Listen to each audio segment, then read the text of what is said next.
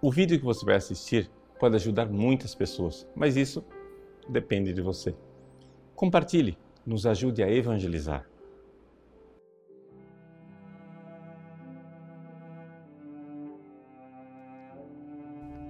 Em nome do Pai, do Filho e do Espírito Santo. Amém. Meus queridos irmãos, celebramos hoje a memória da apresentação da Bem-aventurada Virgem Maria. Que festa é essa? Trata-se eh, da festa em que nós comemoramos o fato de que os pais de Nossa Senhora, São Joaquim e Santana, eram estéreis, não tinham filhos, mas fizeram um voto a Deus que, se tivessem um filho, iriam entregá-lo a Deus para o seu serviço no templo. E assim aconteceu.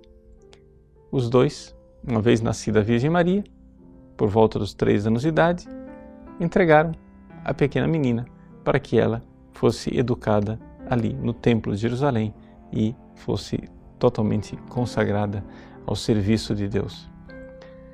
Esse episódio não se encontra nos evangelhos canônicos, ou seja, naqueles quatro evangelhos, Mateus, Marcos, Lucas e João, que estão na Bíblia, mas encontra-se relatado em outros escritos antigos, como o proto-evangelho de São Tiago. Você vai dizer assim, mas padre, é, tudo que está lá no Evangelho de Tiago é confiável? Veja, a igreja nunca colocou esse Evangelho naquilo que são as Escrituras, mas a igreja sempre considerou alguns acontecimentos ali narrados como sendo históricos, como por exemplo, os nomes dos pais de Nossa Senhora, Joaquim e Ana, nós os conhecemos exatamente por causa do Evangelho de Tiago. Então, trata-se de saber que não é um, um escrito inspirado bíblico, mas que contém verdades históricas. Seja como for, celebrar a apresentação da Virgem Maria ao templo é celebrar o fato de que a Virgem Santíssima, desde pequenina, esteve entregue a Deus completamente e que realmente eh, não tinha um outro projeto de vida a não ser o serviço a Deus. Nós sabemos que eh, Maria saiu de lá, depois que ela entrou aos três anos de idade, saiu já no início da sua adolescência, ou seja, aos 12 anos de idade, para então se casar com José.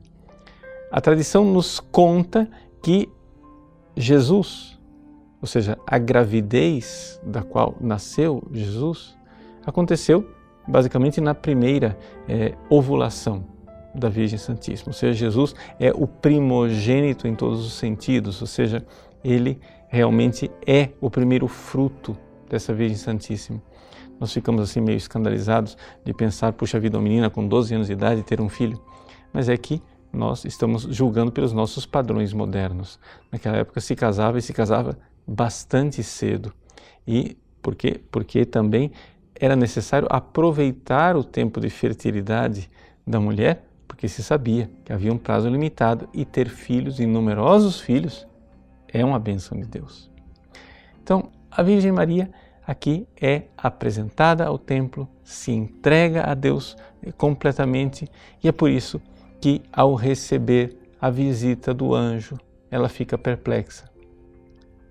Como vai acontecer? Como se dará que eu vou engravidar se eu quero me dedicar a Deus em perpétua virgindade. Esta festa da apresentação da Virgem Maria ao templo nos mostra então como Maria tinha este coração indiviso, um coração totalmente entregue a Deus. Na data de hoje, 21 de novembro, queremos também recordar que em 1964 o bem-aventurado Papa Paulo VI consagrou o mundo inteiro ao coração imaculado de Maria e proclamou a Virgem Santíssima como sendo mãe da Igreja. Que ela, apresentada ao templo, nos apresente também ao templo de Deus no céu, para que um dia possamos com ela, na glória de Deus, contemplar a verdade do grande e infinito amor de Deus ao qual queremos nos entregar e nos dedicar plenamente como ela se não desde pequeninos, porque os nossos pecados nos mancharam, pelo menos a partir de agora fazendo penitência e nos dedicando totalmente ao Senhor.